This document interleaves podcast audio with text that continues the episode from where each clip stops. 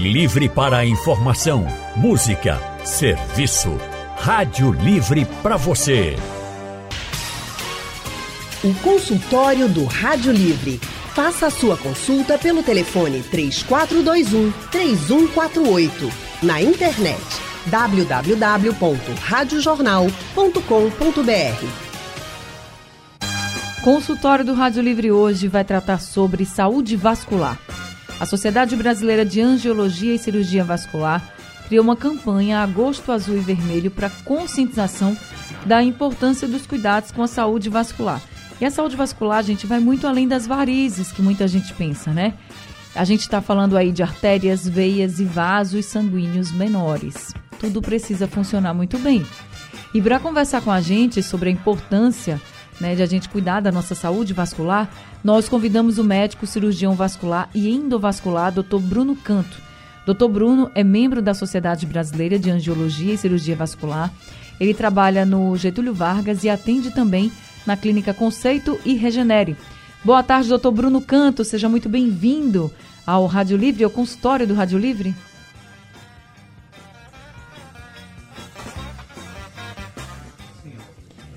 Não estamos lhe ouvindo, doutor Bruno. Se o senhor, se o senhor estiver me ouvindo, liga o, o microfone. Oi. Agora, seja muito bem-vindo. Anne, boa tarde. Boa tarde a todos, boa tarde, Anne. É sempre um prazer estar com vocês, falando de um tema que a gente tanto gosta, que a gente dedica todos os dias, nossas vidas, tratamento de pessoas com problemas vasculares. A gente que agradece sua presença aqui conosco no consultório. Quem também está com a gente hoje é a médica angiologista e cirurgiã vascular, doutora Beth Moreno. Doutora Beth tem título de especialista em cirurgia vascular pela Sociedade Brasileira de Cirurgia Vascular. Possui referência no tratamento das varizes com laser e espuma e no tratamento da veia safena com endolaser. Doutora Beth atende no IMIP. Boa tarde, doutora Beth Moreno. Seja também muito bem-vinda ao consultório do Rádio Livre. Liane, boa tarde. É sempre um prazer muito grande estar aqui, principalmente num mês como esse. É nosso agosto azul e vermelho, um mês que a gente tanto é, não cansa né, de informar a população a importância da conscientização do povo com a saúde vascular. Então, falar aqui para essa população é uma coisa muito importante. Obrigada pelo espaço. Obrigada também pela sua disponibilidade aí na agenda. Vocês dois, duas referências aqui conosco hoje falando sobre a saúde vascular.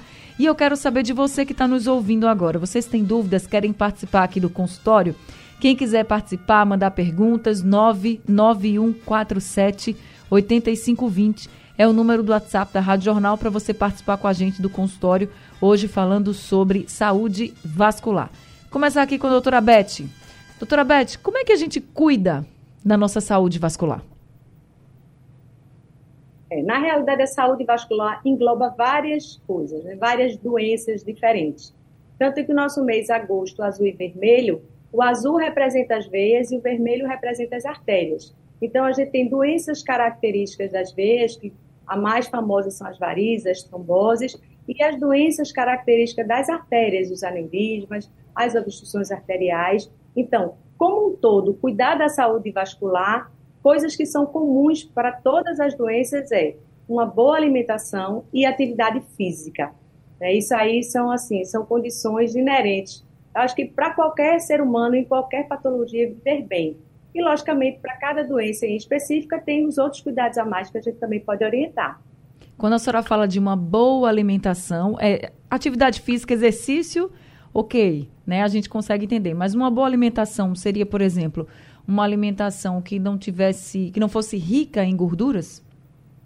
Exatamente. Alimentação saudável é uma alimentação que é pobre em gorduras. Lógico a gente precisa de gordura por corpo, mas a gordura boa, né? Então, na realidade, a doença venosa não tem muita relação com a alimentação.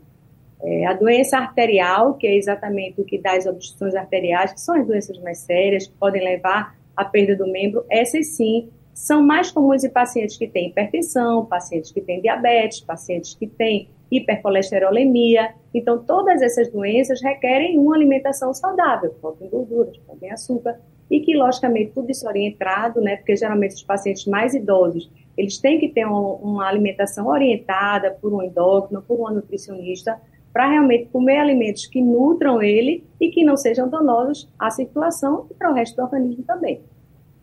Doutor Bruno Canto, Quando o nosso sistema vascular não vai bem, né, a gente sabe que podemos ter algumas doenças aí, doenças muito sérias.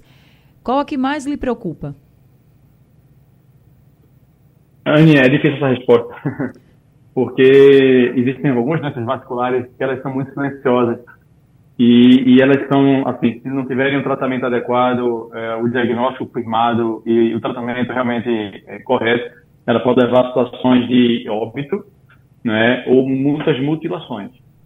E muitas vezes também nem óbito nem mutilação, mas o, paciente ele pode ficar é, em estado vegetativo, como por exemplo AVC. Então é muito fácil quando a gente pensa assim, em cirurgia vascular, é, a gente tem logo na cabeça varizes, né? Porque é uma doença que é muito prevalente, ou seja, está presente em muitas pessoas, principalmente nas mulheres. É, é uma doença que a gente consegue diagnosticar apenas olhando, mas as doenças mais graves não são as varizes.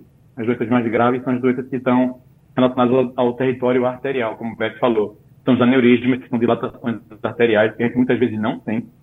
São as obstruções, os estreitamentos das artérias do pescoço, que vão irrigar o cérebro. E alguma placa, se, se houver uma fratura de placa, pode levar um AVC. Então, o paciente ele vai ficar em estado vegetativo ou com alguma limitação física ou cognitiva. E muitas vezes também as artérias das pernas, elas podem ser obstruídas por depósito de gordura e de cálcio. Então, as doenças, é difícil escolher uma dessas porque cada cenário é um cenário muito dramático. Se rompe um aneurisma ou se obstrui uma artéria e o paciente entra em isquemia aguda da perna, podendo perder o membro, ou se ele tem um AVC, é muito ruim, qualquer cenário desse, é catastrófico. Então, o mês que a gente se encontra, o mês de novembro, o mês de agosto, é, é um mês que é para a gente conscientizar e a gente olhar melhor a saúde vascular. Então, e o que, que a gente fala quando a gente, vê, é, quando a gente chama atenção para isso? É prevenção, basicamente.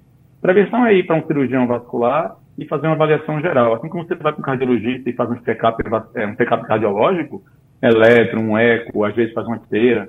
No cirurgião vascular, você vai fazer alguns exames para diagnosticar também algumas doenças arteriais. Para que isso? Para a gente conseguir diagnosticar doenças numa fase mais, mais inicial, para que o tratamento seja menos invasivo, ou às vezes você nem trata com cirurgia. Vai tratar apenas com medicações, às vezes mudança de estilo de vida. Então, a, a, acho que ponto-chave da nossa conversa hoje, para todo mundo que está nos ouvindo, é a prevenção, é a conscientização de que existem doenças que a gente não sente, não sente absolutamente nada e que podem realmente trazer um malefício ou um prejuízo gigantesco na vida da pessoa. O doutor Bruno, dá para, por exemplo, num exame como esse que o senhor está falando, é, descobrir um aneurisma? Gente, quando a gente fala de aneurisma, eu sei que muita gente pensa no aneurisma cerebral, mas existem outros tipos de aneurisma, como da horta abdominal, por exemplo. E eu fico me perguntando assim, daria para descobrir que aquela pessoa está ali com aneurisma que pode se romper? Sim, com certeza. Na verdade, é, o principal exame que vai, vai diagnosticar um aneurisma é um simples ultrassom abdominal. Um ultrassom com Doppler dedicado para ver os vasos abdominais.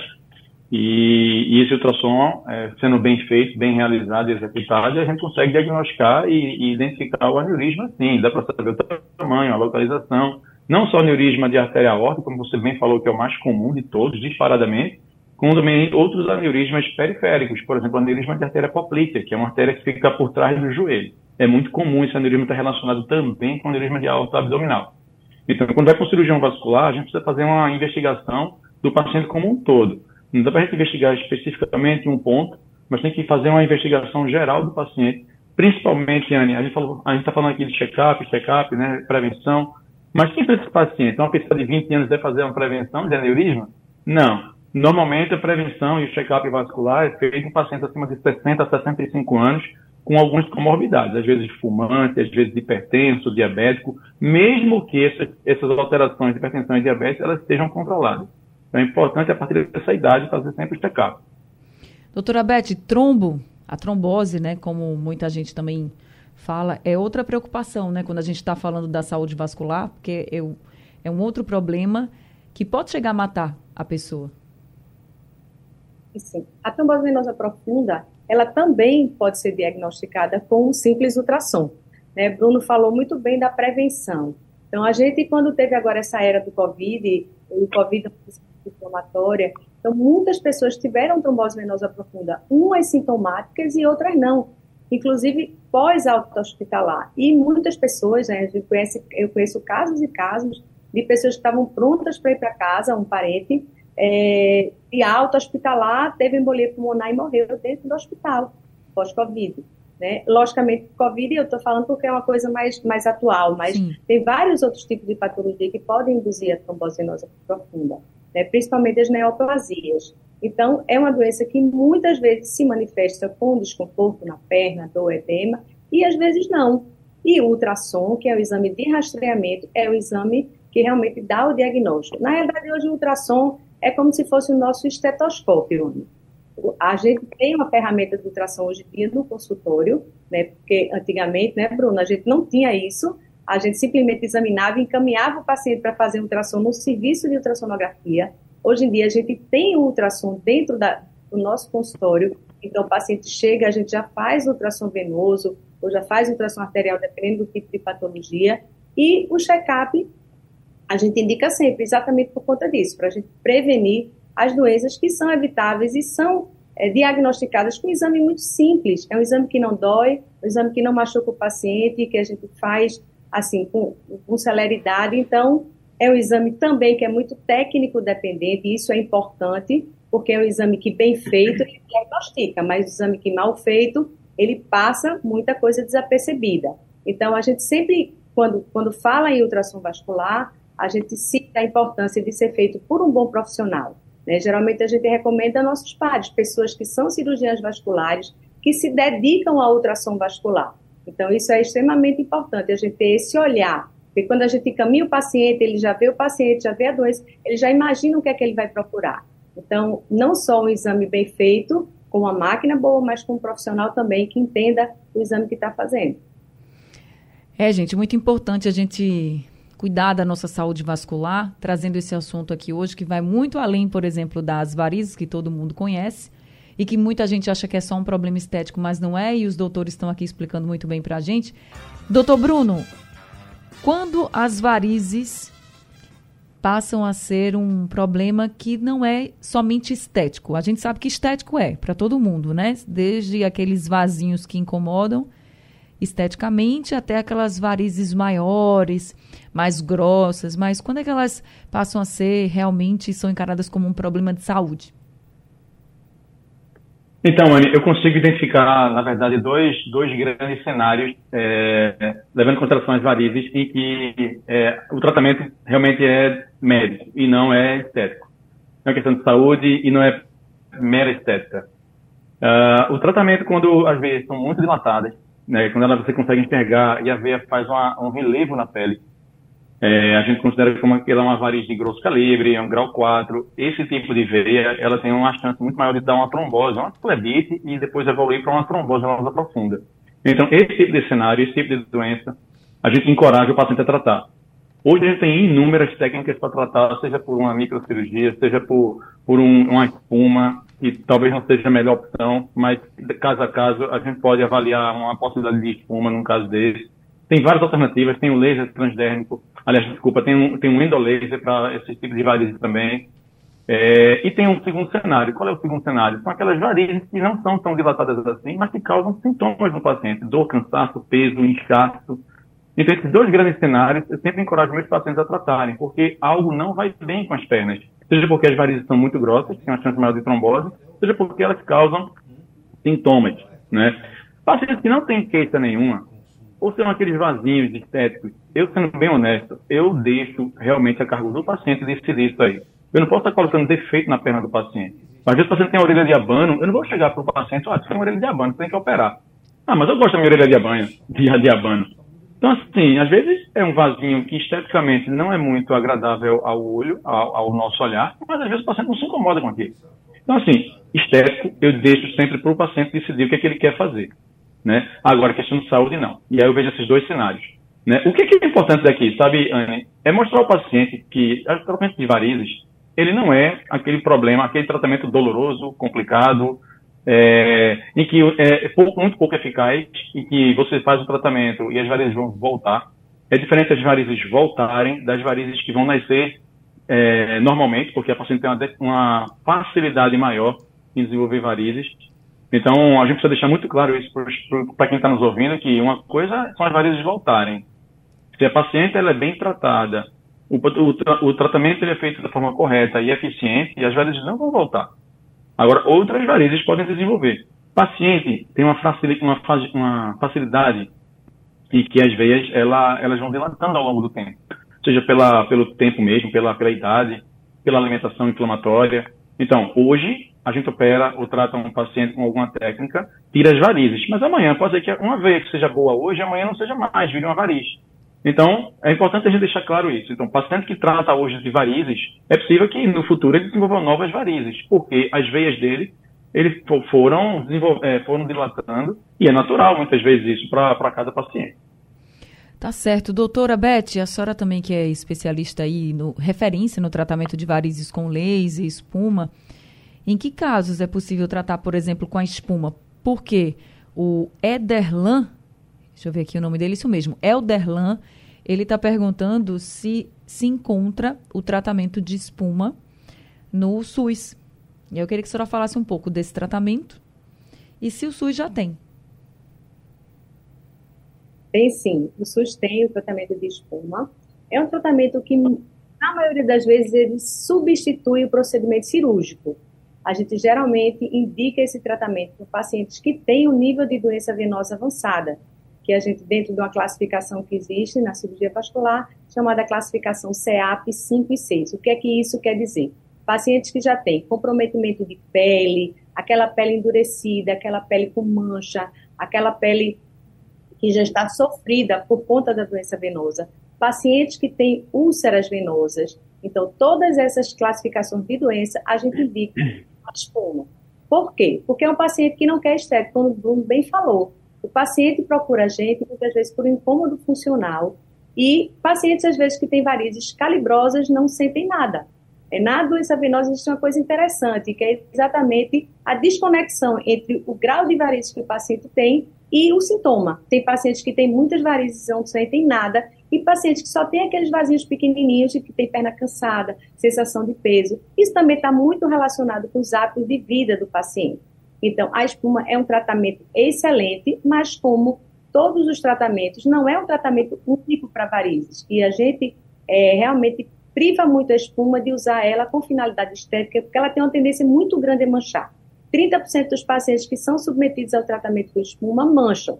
Mas você fazer uma espuma e ter uma mancha na perna de um paciente que já teve uma úlcera e que tem lesões de pele avançada, é uma coisa, porque ele, aquele paciente está procurando saúde, ele não está procurando estética. Então, acaba sendo um tratamento que a gente pode replicar ele de uma maneira mais fácil, porque é um tratamento ambulatorial, que a gente faz ou no consultório ou no ambulatório, e que vários hospitais públicos têm esse tipo de tratamento.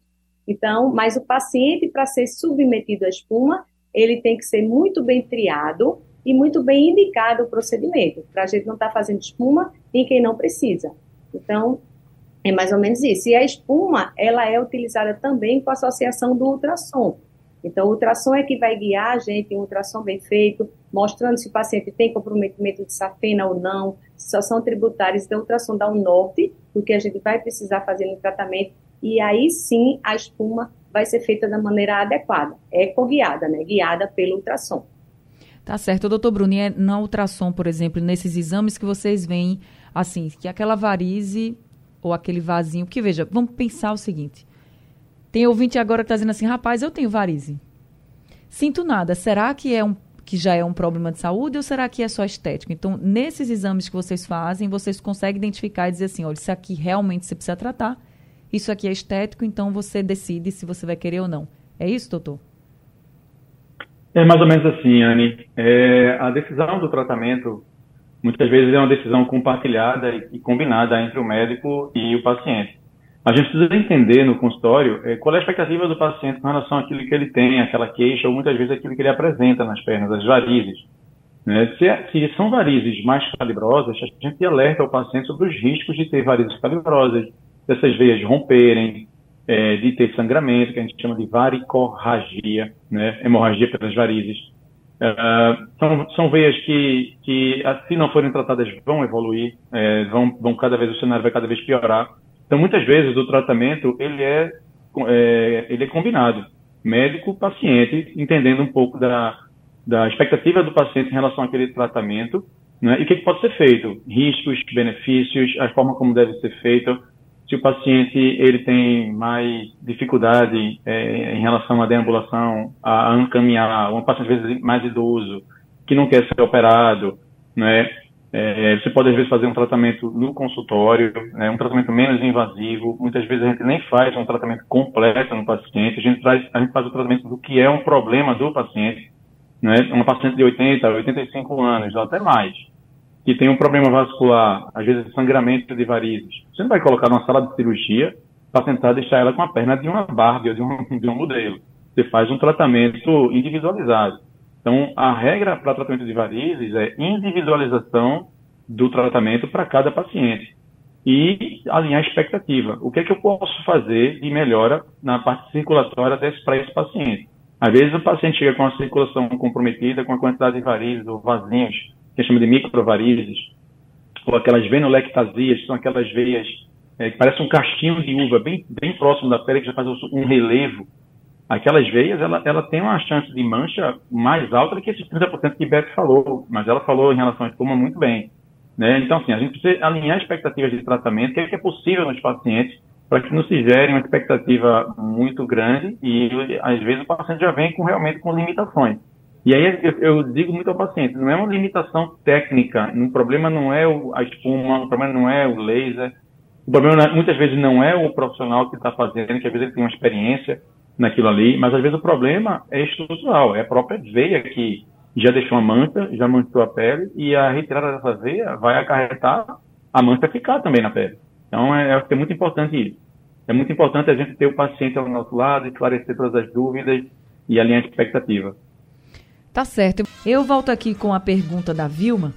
Ela diz, é, doutor Bruno, ela fala assim: eu tenho varizes nas pernas bem calibrosas.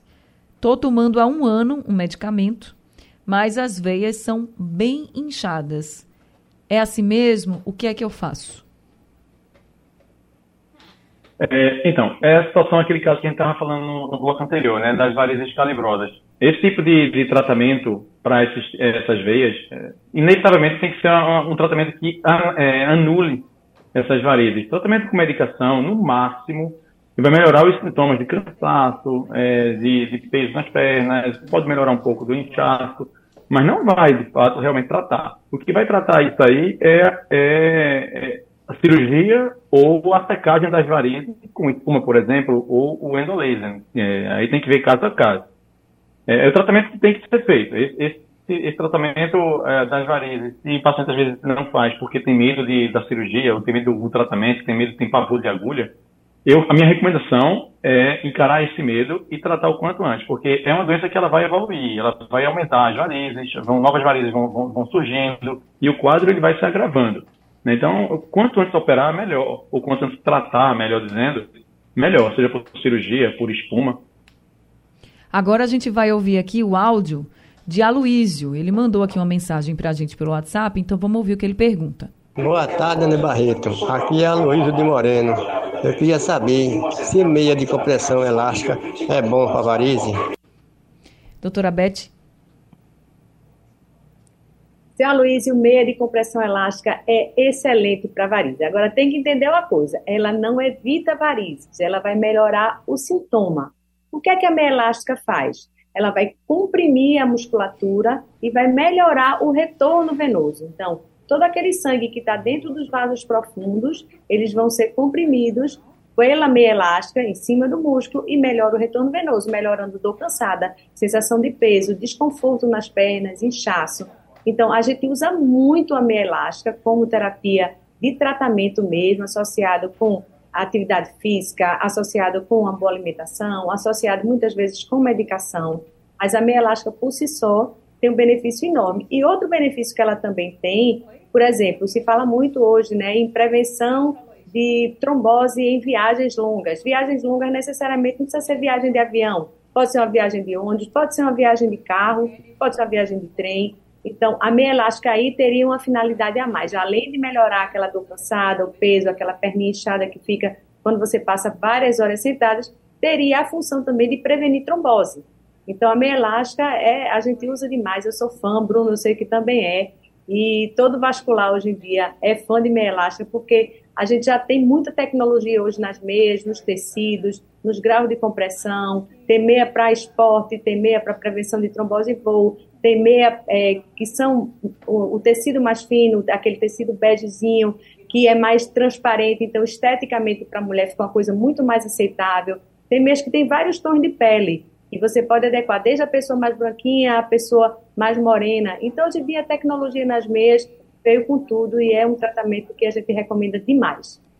Vamos ouvir é, agora. Eu Oi, acho que é importante também frisar, sabe, Beth? É, licença, é, Anne. eu acho que é importante frisar também para o senhor Luiz e para quem está nos ouvindo que geralmente a meia, vamos dizer assim, é um carro-chefe da nossa prescrição, é a meia de média compressão. Então, uma compressão intermediária de 20 a 30 milímetros de mercúrio. É, não são essas meias que a gente encontra em farmácia. Essas meias de farmácia, elas não são meias medicinais, são meias de compressão, mas que não são uma compressão graduada e indicada para o tratamento ou para o alívio dos sintomas. Lógico que vai aliviar alguns sintomas se você comprar uma meia dessa, mas não é uma meia indicada do ponto de vista médico. As meias medicinais, normalmente a gente prescreve, e normalmente a gente prescreve de média compressão, a imensa maioria, é, são meias que precisam de uma prescrição médica. Só para deixar claro isso aí para senhora Luiz e para quem está nos ouvindo. É, e outra coisa importante, Bruno, também, que a gente não falou, é em relação ao tamanho. Então, tem paciente que chega, olha e diz assim, não, essa meia, qual é meu tamanho? Tamanho M, ou é tamanho tal. Não, a meia tem que ser medida, a circunferência da panturrilha do paciente, do tornozelo, para se indicar uma meia correta. Porque uma meia no tamanho errado, ela também não vai fazer função. Uma meia pequena vai apertar muito a perna, pode machucar o paciente. Uma meia mais larga não vai exercer a compressão que a gente quer. Pacientes muitas vezes que têm doença arterial, por exemplo, mais avançadas são pacientes que têm contraindicação para usar meia. Então, a meia não é uma coisa que você chegue e compre sem ter uma orientação. Então, o que o Bruno falou é muito apropriado, a gente tem que ter orientação no grau de compressão, se é um suave, se é uma alta compressão, se é uma média compressão, é, que tipo de meia, 3, 4, 7 oitavos, o tamanho indicado, a perimetria a gente tem que fazer. Então, a meia elástica realmente é um item de prescrição médica, não é chegar e o farmacêutico indicar, olhar para você e achar que é aquele tamanho. Então, a meia usada de uma forma errada também pode ser prejudicial. Agora a gente vai ouvir a pergunta do seu José André. Boa tarde, Anne Barreto. José André do Lagoa do Carro. Anne, a minha esposa, ela teve agora um aneurisma. Aí fez uma, uma cirurgia na cabeça. Ela fez segunda-feira. E até agora ela não, não conseguiu falar. Ela abre o olho, mexe as pernas, mexe os braços, só não fala. É normal? Pergunta aí ao doutor, por favor. Obrigado, viu? Amo a Rádio Jornal, sou fã. Obrigada, seu José, pelo carinho e pela confiança aqui com a gente. Doutora Beth, o que, é que a senhora pode dizer aí para o seu José? É, na realidade, ele é operado, foi operado de aneurisma cerebral, né, que é operado por neurocirurgião. A gente,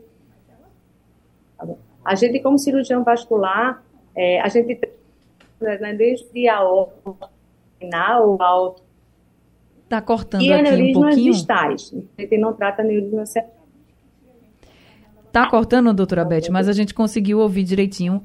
Viu? Eu quis, inclusive, que a senhora respondesse, né, para o seu José André, porque tem isso mesmo, né, o aneurisma cerebral. A gente acompanha muito nesses né, casos e como ele ficou com essa dúvida, então eu resolvi deixar aqui a dúvida para que vocês pudessem respondê-lo.